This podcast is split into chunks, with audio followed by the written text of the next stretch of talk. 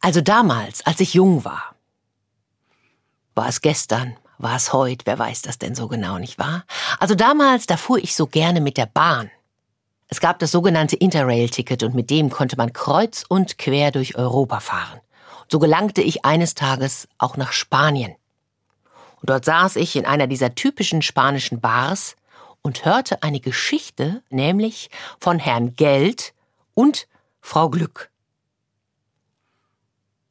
Érase una vez, ya hace años, que aquí en este mismo bar se conocían Don Dinero y Señora Fortuna. De verdad. Vor vielen, vielen Jahren, da haben sie sich in jener Bar kennengelernt. Don Dinero und Señora Fortuna. Wahr und wahrhaftig.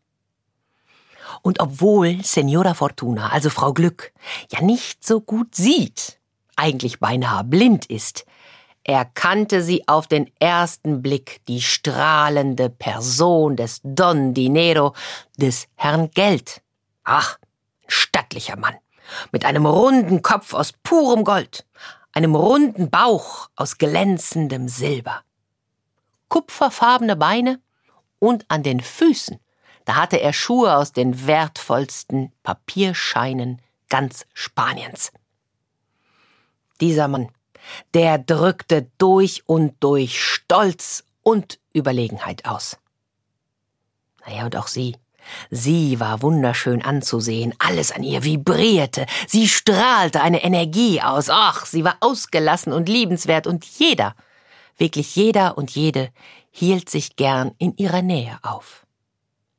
Und von nun an waren die beiden ständig miteinander anzutreffen. Doch ehe die Leute anfingen, über ihr Verhältnis zu tuscheln und zu reden, da machten sie es offiziell und heirateten. Ach, eine Hochzeit. Hm, so ein prachtvolles Fest und Flitterwochen. Alleine darüber könnte ich stundenlang erzählen. Doch das sind andere Geschichten und die sollen zu einem anderen Zeitpunkt erzählt werden. Denn stellt euch vor, kaum dass der Alltag sie wieder hatte, da begannen die ersten Probleme. Kein Wunder. Sowohl er als auch sie waren sehr, ich sag mal, starke Persönlichkeiten. Die ließen sich ungern etwas vorschreiben. Obwohl sie seine Männlichkeit und seinen Stolz über alles liebte, trieb sie seine Überheblichkeit und die Aufgeblasenheit manches Mal in den Wahnsinn. Don Dinero hingegen vergötterte die unbeschwerte und kapriziöse Art seiner Frau. Doch mit ihrer Launenhaftigkeit und ihrer vollkommen unzuverlässigen Art konnte er einfach nicht umgehen. Es wurde schlimmer und schlimmer. Doch da die zwei sich immer noch heiß und innig liebten und so schnell nicht aufgeben wollten, beschlossen sie, durch einen Wettbewerb herauszufinden, wer denn jetzt eigentlich in ihrer Ehe die Hosen anhatte. Und während sie noch überlegten, wie diese Aufgabe aussehen sollte, schlenderten sie durch einen Olivenhain. Und da sahen sie plötzlich auf der anderen Seite des Hains unter einem knorrigen alten Olivenbaum einen armen Burschen sitzen. Der sah furchtbar mitgenommen aus. Die Kleider waren zerrissen, die Augen ganz hungrig und irgendwie wirkte er sehr unglücklich. Da schauten sich Don Dinero und Senora Fortuna an. Dieser Mann sollte es sein. An ihm würden sie messen, wer denn nun mehr bewirkte. Er oder sie. Liebster, möchtest du beginnen? Ha, das werde ich. Jeder von uns hat drei Versuche, aber du wirst sehen, meine teuerste. Mir reicht einer. Und so machten sie sich auf den Weg zu dem armen Mann. Don Dinero behäbig rollend, Senora Fortuna mit einem eleganten Sprung. Das könnt ihr euch vorstellen, der Arme machte riesengroße Augen, als er die beiden Gestalten mit einem Mal vor sich sah. No, was ist mit dir? Hast du uns noch nie zu Gesicht bekommen? Nein, Herr, ich hab von euch gehört, aber aber persönliche Bekanntschaft, äh, die habe ich bislang noch nicht mit euch gemacht. Wie? Hast du denn gar nichts? Na ja, Herr, wie man's nimmt, nicht wahr? Also ich, äh, ich habe ein kleines Hüttchen, ich habe eine Frau, ich habe sechs Kinder, ständig Hunger und ein Händchen dafür, dass alles, was ich anpacke, sich irgendwie gegen mich richtet. Mhm, Gut, sieh her. Hier hast du ein Silberstück. Nimm es und mach was draus. Oh. Der arme Mann strahlte Don Dinero an, dankte, steckte das Geldstück in seine Tasche und machte sich auf ins Dorf. Dort wollte er beim Bäcker Brot für seine Kinder kaufen. Doch als er in der Bäckerei stand und das Brot zahlen wollte, da fand er nichts. Nur ein, ein Loch in seiner Tasche. Und durch dieses Loch hatte sich das Silberstück davongemacht, ohne Abschied zu nehmen. Und er suchte und er suchte, aber aber er fand es nicht. Und so kehrte er schließlich ganz traurig zu dem alten, knorrigen Olivenbaum zurück.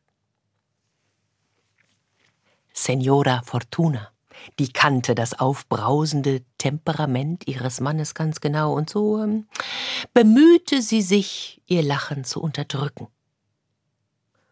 Don Dinero hingegen bekam eine noch etwas gelblichere Farbe im Gesicht und äh, dachte nun, es bleibt mir keine andere Wahl. Er steckte noch einmal seine Hand in die Tasche und reichte dem armen Mann ein Goldstück. Dieser traute seinen Augen kaum, dankte überschwänglich und ging wieder ins Dorf, hielt dabei das Goldstück ganz sorgfältig in seiner Hand. Und jetzt ging er zum Kaufmann und kaufte zu essen und zu trinken für seine ganze Familie. Und als er bezahlen wollte, da fuhr ihn der Kaufmann an. Was bist du denn für einer? Woher hast du denn bitte schön dieses Goldstück, hm? Du bist doch ein, ein Fälscher, ein Betrüger, ich werde dich anzeigen. Da ist der Arme vor Scham ganz rot angelaufen, hat sich umgedreht und ist davongerannt. Als er am Olivenbaum ankam, da war sein Gesicht Tränen überströmt. Dieses Mal konnte Senora Fortuna sich nicht zurückhalten und sie lachte und lachte und lachte. Oh, Don Dinero war fast außer sich vor Wut. Du hast aber auch ein Pech, sagte er zu dem armen Mann. Nun gut, diesen einen Versuch, den werde ich noch starten und ich werde dich vorwärts bringen oder meine Macht für immer verloren geben. Und da reichte er dem armen Mann einen ganzen Beutel voll Gold. Der Arme der nahm den Beutel und und er achtete sehr, sehr sorgfältig auf ihn. Er ließ ihn nicht einen Augenblick aus den Augen. Und so bemerkte er die Räuber erst, als sie ihn schon umzingelt hatten. Sie nahmen ihm alles ab, was er hatte. Und so kehrte er zum Olivenbaum zurück, so wie Gott ihn erschaffen hatte. Don Dinero konnte vor Wut und Ohnmacht kein Wort mehr sagen. Senora Fortuna hingegen platzte fast vor Lachen, und sie zeigte ihrem Mann eine lange Nase. Nun bin ich an der Reihe, mein Lieber. Nun wollen wir doch mal sehen. Und da näherte sie sich dem armen Mann, der unter dem Baum lag und sich vor Verzweiflung die Haare raufte. Frau Glück, Senora Fortuna, pustete ihn nur leicht an und als sich der Mann aufrichtete, da fand er mit einem Mal neben seiner Hand das Silberstück. Na, besser als nichts. Somit kann ich meinen Kindern wenigstens Brot kaufen. Und als der Arme nun im Dorf an dem Laden des Kaufmanns vorüberkam, da rief ihn dieser zu sich. Ach, es tut mir leid, ich habe dir Unrecht getan. Das Goldstück ist echt. Ich hab's prüfen lassen. Es tut mir sehr leid. Natürlich bekommst du es zurück und, und weißt du was? Als Entschuldigung schenke ich dir auch all deine Einkäufe. Und somit machte sich der Arme hoch erfreut mit all seinen Einkäufen und dem Geld auf den Heimweg. Und während er über den Marktplatz ging, da sah er mit einem Mal, dass die Räuber abgeführt wurden. Und weil der Richter jenes Ortes ein sehr ehrenwerter Mann war, da befahl er, dem Armen seinen Beutel Gold zurückzugeben, ohne Abzug von Kosten oder sonstigem. Und da kam der Arme als reicher Mann zu seiner Familie zurück. Den Beutel mit Gold, den wollte er gut anlegen, und so kaufte er sich eine Bergmine. Dort arbeitete er fortan täglich. Und es dauerte gar nicht lang, da stieß er auf eine Goldader. Kurze Zeit später auf eine Silbermine und wieder darauf auf eine Ader aus Eisen. Und so war sein Glück schon bald gemacht. Aus dem armen Mann wurde nach und nach der angesehenste und wohlhabendste Mann der ganzen Gegend. Ach, was sag ich, ganz Spaniens. Und seit jener Zeit also hat Senora Fortuna in ihrer Beziehung das Sagen. Und sie ist unbeständiger und kapriziöser denn je. Und sie taucht auf, wann und wo sie will. Und seit jener Zeit sagt man auch, Glück regiert die Welt, nicht Geld.